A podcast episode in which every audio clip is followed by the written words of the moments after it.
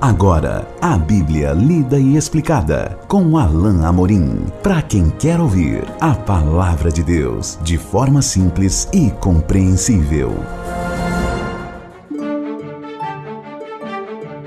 Olá, querido ouvinte, querida ouvinte, estamos de volta com mais um programa A Bíblia Lida e Explicada. Eu sou o pastor Alain Amorim e nós continuamos o nosso estudo no Evangelho de Lucas, no capítulo 18, hoje estudando juntos os versos 18 ao verso 23. Uma história muito conhecida por muitos de nós. Diz assim então o texto da bendita palavra de Deus. Certo homem de posição perguntou-lhe: Bom mestre, que farei para herdar a vida eterna? Respondeu-lhe Jesus: Por que me chamas bom? Ninguém é bom senão um, que é Deus. Sabes os mandamentos: não adulterarás, não matarás, não furtarás, não dirás falso testemunho, honra teu pai e a tua mãe. Replicou ele: Tudo isso tenho observado desde a minha juventude. Ouvindo-o Jesus, disse-lhe: Uma coisa ainda te falta. Vende tudo o que tens, dá-o aos pobres e terás um tesouro nos céus. Depois vem e segue-me. Mas, ouvindo ele estas palavras, ficou muito triste, porque era riquíssimo. Mais uma vez, Jesus aproveita que a ocasião, algo que está acontecendo, para ensinar o povo que estava ao seu redor. Um homem se aproxima de Jesus e pergunta: Bom mestre, que farei para herdar a vida eterna? Certamente esse homem tinha interesse em saber como ele poderia ganhar aquela vida da qual Jesus falava tanto, a vida eterna, o, o reino, a, a vida a futura, vindoura, não é? Ele certamente tinha interesse é, naquilo que Jesus estava ensinando, não é? Então ele perguntou: o que eu preciso fazer para ter a vida eterna? Mas Jesus começa com uma resposta um tanto curiosa ele então diz: Por que me chamas bom?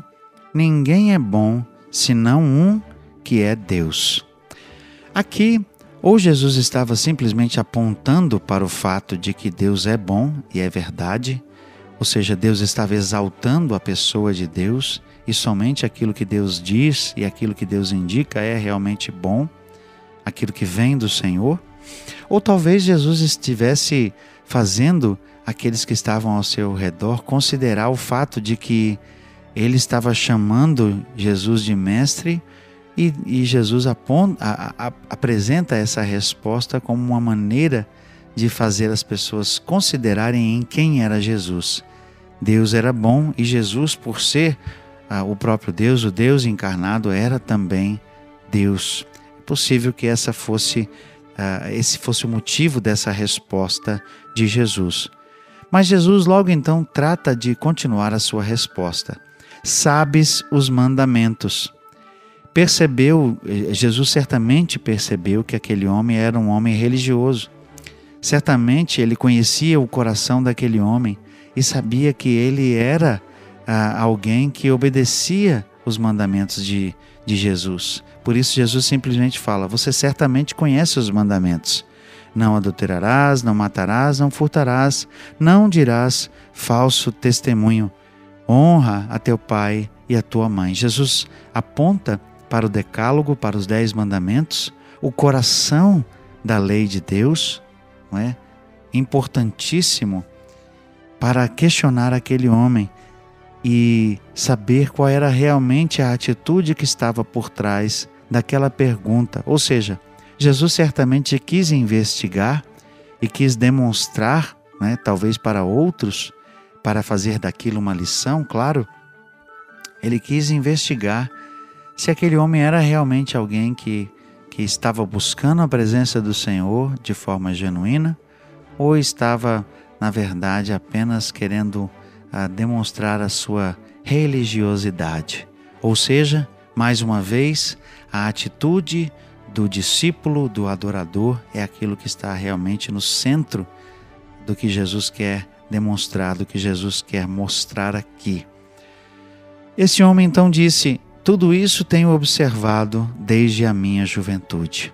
Sim, Senhor, eu sou religioso. Sim, eu obedeço à lei. Sim, eu faço as coisas do jeito certo.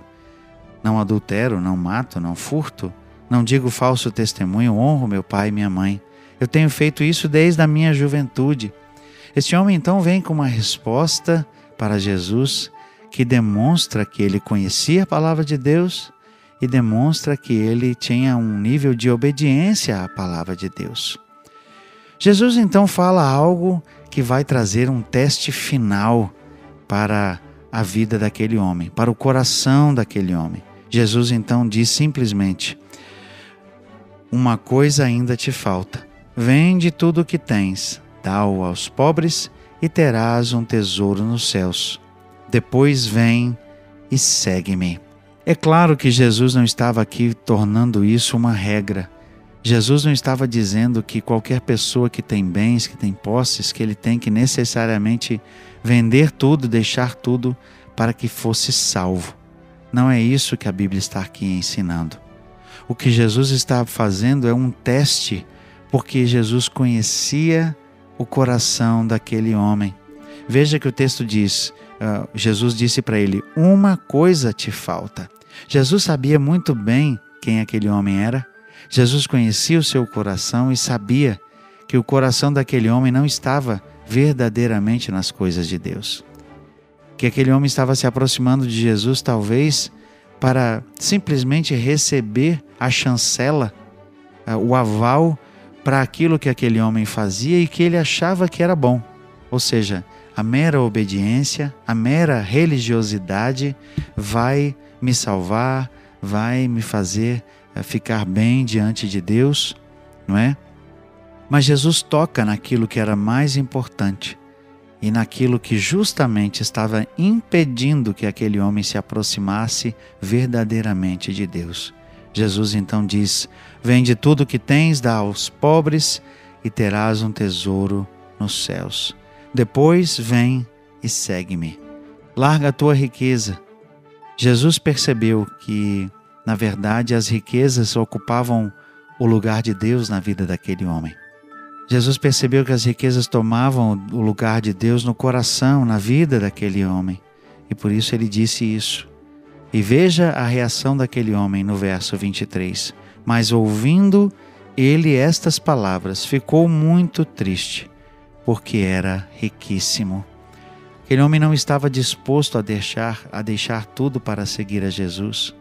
Não estava disposto a deixar as coisas dessa vida para ser um, um discípulo.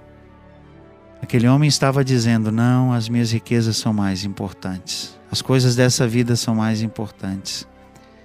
Jesus, é, é, aquele homem estava dizendo para Jesus: O meu coração é das minhas riquezas. Por isso ele ficou triste. Jesus certamente percebeu esse semblante, como nós vimos no nosso no, no trecho que vem a seguir, que nós vamos estudar apenas no nosso próximo encontro. Mas Jesus, ao aplicar esse teste para aquele homem, nos traz uma verdade importante. Todo aquele que confia mais nas coisas dessa vida, todo aquele que achar que somente por fazer coisas boas ou por ser religioso, por obedecer à lei de Deus simplesmente da boca para fora, só, somente no exterior. Esse não é verdadeiramente um seguidor de Jesus. O seguidor de Jesus é aquele que de corpo, alma e coração serve a Deus. É aquele que não permite que nada desta vida seja embaraço, seja tropeço. Ou seja, aquele que lança a mão do arado, como usando a própria expressão de Jesus, e não olha para trás, olha somente para frente e abre mão de todas as coisas para servir ao Senhor. Chegamos ao final de mais um trecho uh, do Evangelho de Lucas, no capítulo 18, e vamos no nosso próximo encontro, estu, encontro perdão, estudar o trecho seguinte a partir do verso 24. Até lá então, que Deus abençoe a sua vida. Acesse agora nossa plataforma e baixe os podcasts www.rede316.com.br. A Bíblia lida e explicada com Alain Amorim.